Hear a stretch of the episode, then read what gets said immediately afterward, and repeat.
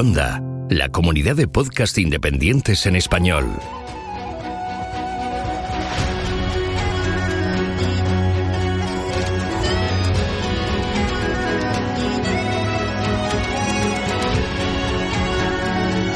Estás escuchando Geocastaway, el podcast de geología y ciencias de la Tierra.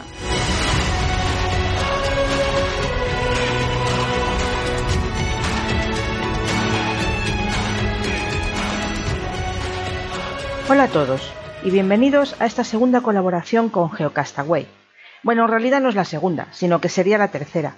Hace tres años, cuando se celebraba el cuarto aniversario, en el Geocastaway número 44, Carles y Oscar me entrevistaron para que comentara un artículo de divulgación que acababa yo de escribir en una revista que ya no existe, Journal of Field Synapsis, HOF, precursora o ancestro del actual Principia.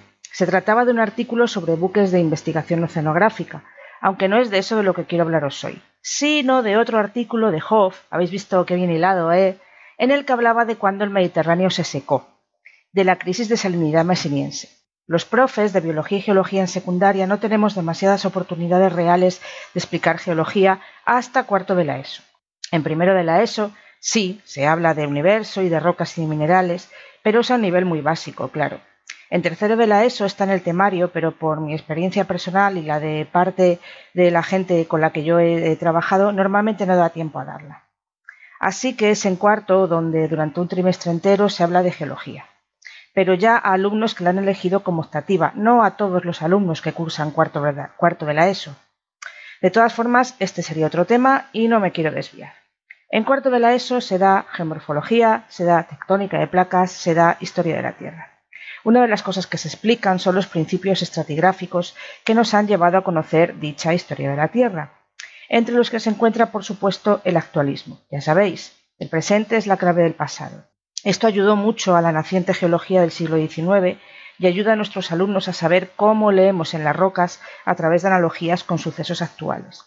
Si tenemos la suerte y nos encontramos con un grupo que responda bien, Después de explicarles todos los principios estratigráficos y de trabajar con ellos, podemos intentar romperles un poco los esquemas poniendo ejemplos de procesos que encontramos en las rocas, pero para los que no tenemos referente actual y que además son muy espectaculares, lo cual no invalida el principio del actualismo, ojo. Ejemplos como la caída de un meteorito o la desecación de un mar del tamaño del Mediterráneo. En cursos superiores, primero o segundo de bachillerato, podemos tratarlo con más motivo o incluso entrando en detalles.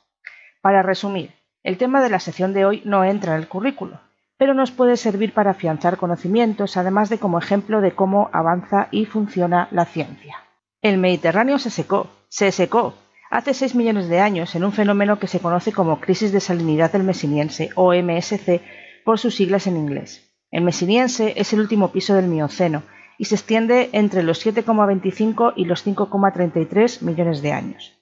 La crisis sucedió entre los 5,96 y los 5,33 millones de años, es decir, el final de la MSC es el hito que marca el final del Mioceno.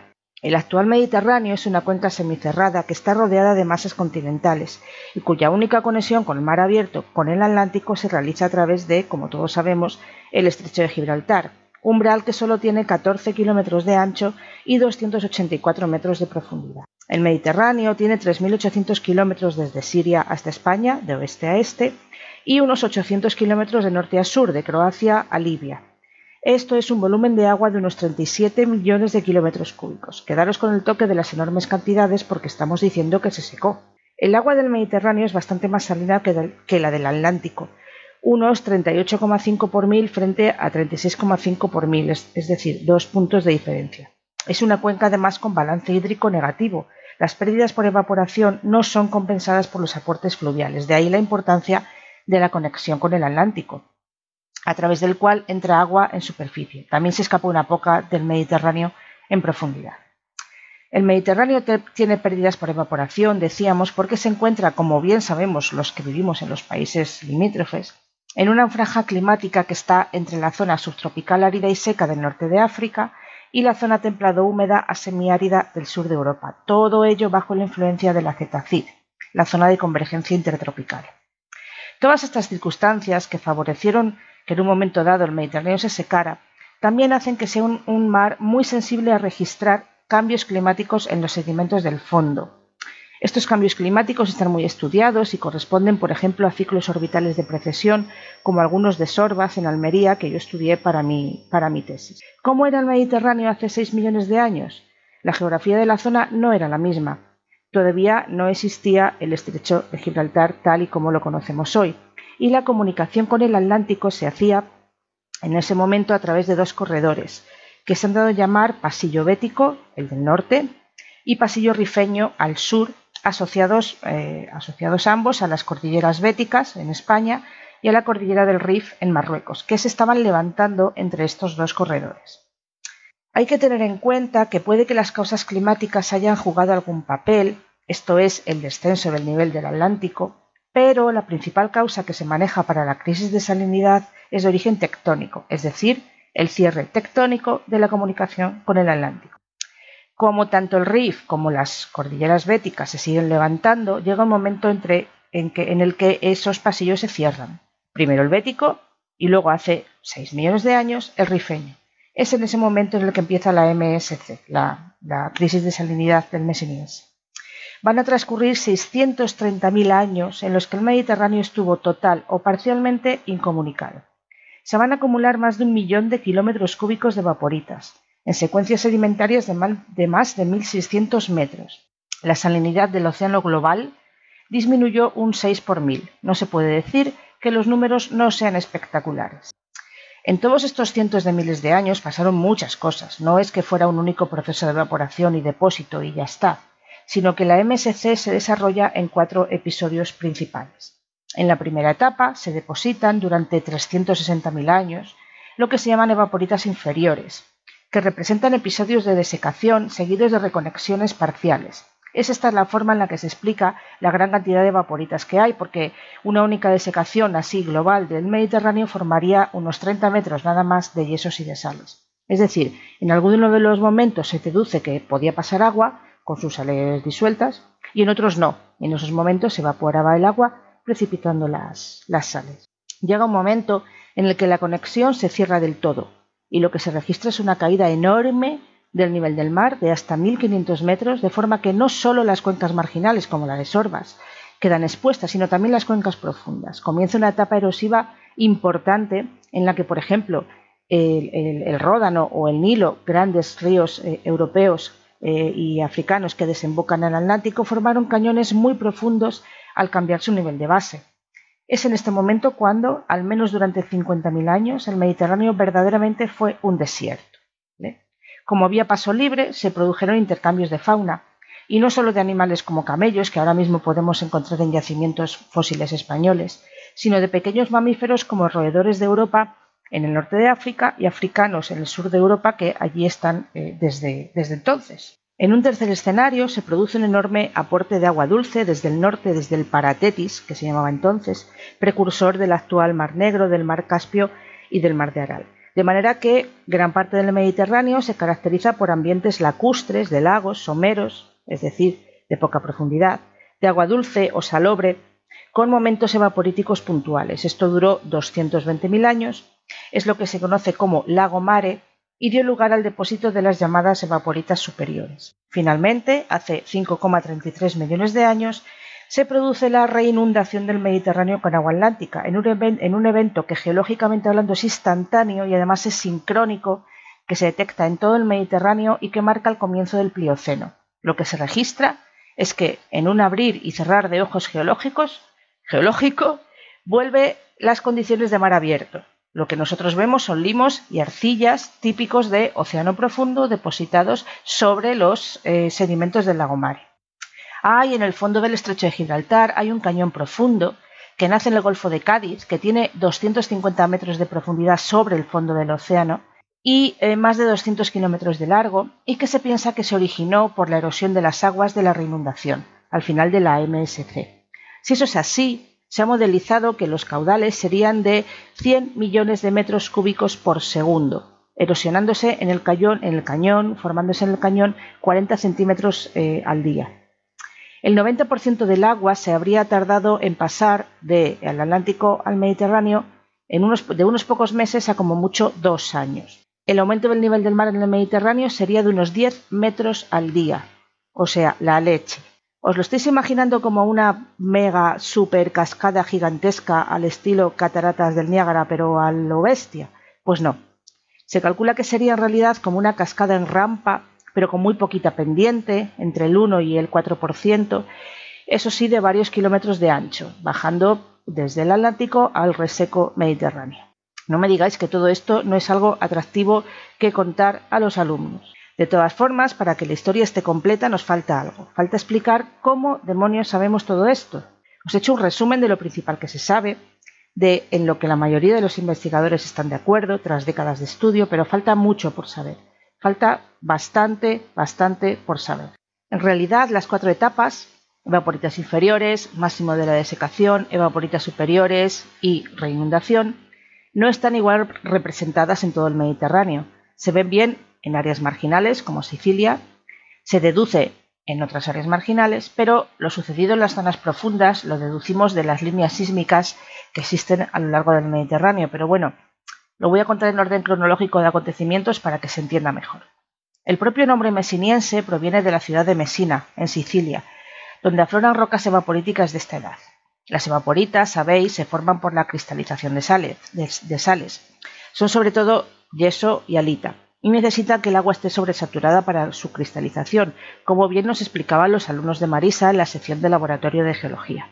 Hay muchos otros sitios del Mediterráneo en el que afloran evaporitas del mesiniense, como en la cuenca de Sorbas, en Almería, ya os he comentado, donde fuimos a muestrear para mi tesis, y por cierto tuvimos que reparar un pinchazo por ir campo a través por encima de los yesos. Almería, además, tiene uno de los pocos karsts de yesos en el mundo. Vamos, que se sabía que había yesos de esa edad bordeando el Mediterráneo. El mítico buque Calipso, el, buque de Cousteau, de Jacques Cousteau, había hecho perfiles sísmicos en el Mediterráneo, identificado un reflector muy potente que se dio en llamar reflector M, del que parecían salir diapiros.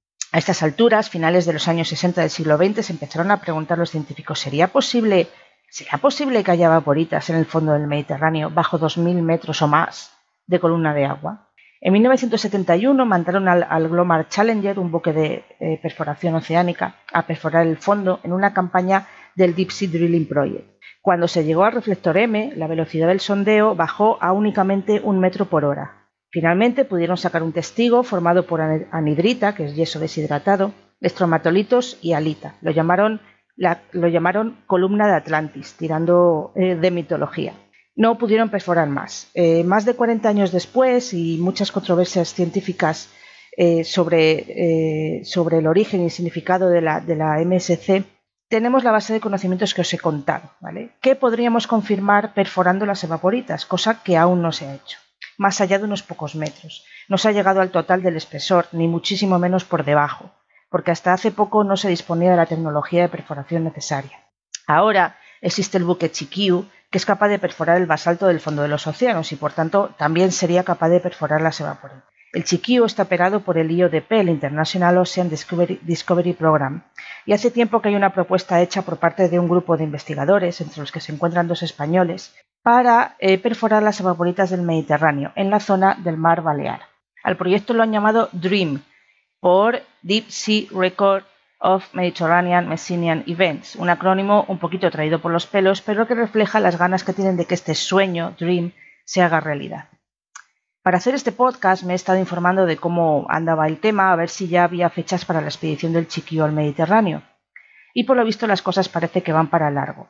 El paso previo a que vaya al barco y pinche el fondo del mar es tener una buena base de líneas sísmicas de toda la zona para poder decidir exactamente dónde quieren sacar el sondeo.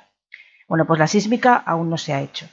Hay una asociación ecologista balear llamada Alianza Mar Blava que se opone con todas sus fuerzas y de momento ha conseguido que el proyecto para hacer la sísmica, que se llama MED-SALT 2, tenga que pasar la obligatoria evaluación de impacto ambiental por la manera estándar y no mediante un modelo simplificado, lo cual va a retrasar mucho las cosas. Es más, han puesto la opinión pública balear en contra de dicho proyecto, mediante artículos y titulares en prensa bastante sesgados. ¿Por qué? El principal y muy loable objetivo de esta asociación es conseguir que no se hagan prospecciones petrolíferas en el Mediterráneo. Bien, esta no lo es. Esta quiere investigar la crisis de salinidad mesiniense. Es cierto que las compañías petrolíferas están más que interesadas en saber qué hay debajo de los yesos, y tiene muchas ganas de tener esa información. Así que para impedir que las petroleras ganen, los ecologistas están retrasando el avance del conocimiento científico en general. Por otra parte, los bombazos de aire comprimido que se usan para hacer las líneas sísmicas pueden repercutir en el ambiente oceánico. Pero bueno, por esa razón el proyecto tiene que pasar una evaluación de impacto ambiental, sea simplificada o no. Me da un poco de pena terminar la sección de hoy con este desasosiego, pero al menos espero que no se cumplan los 50 años del descubrimiento de las evaporitas del fondo del Mediterráneo sin que hayamos podido extraerlas con sondeos científicos. Nada más, espero que os haya gustado, nos vemos el mes que viene.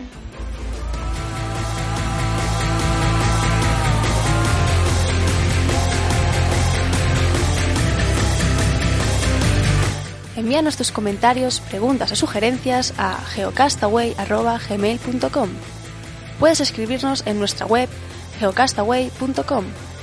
Búscanos en Facebook y en Twitter. Y escúchanos también a través de iTunes, Evox o Miro.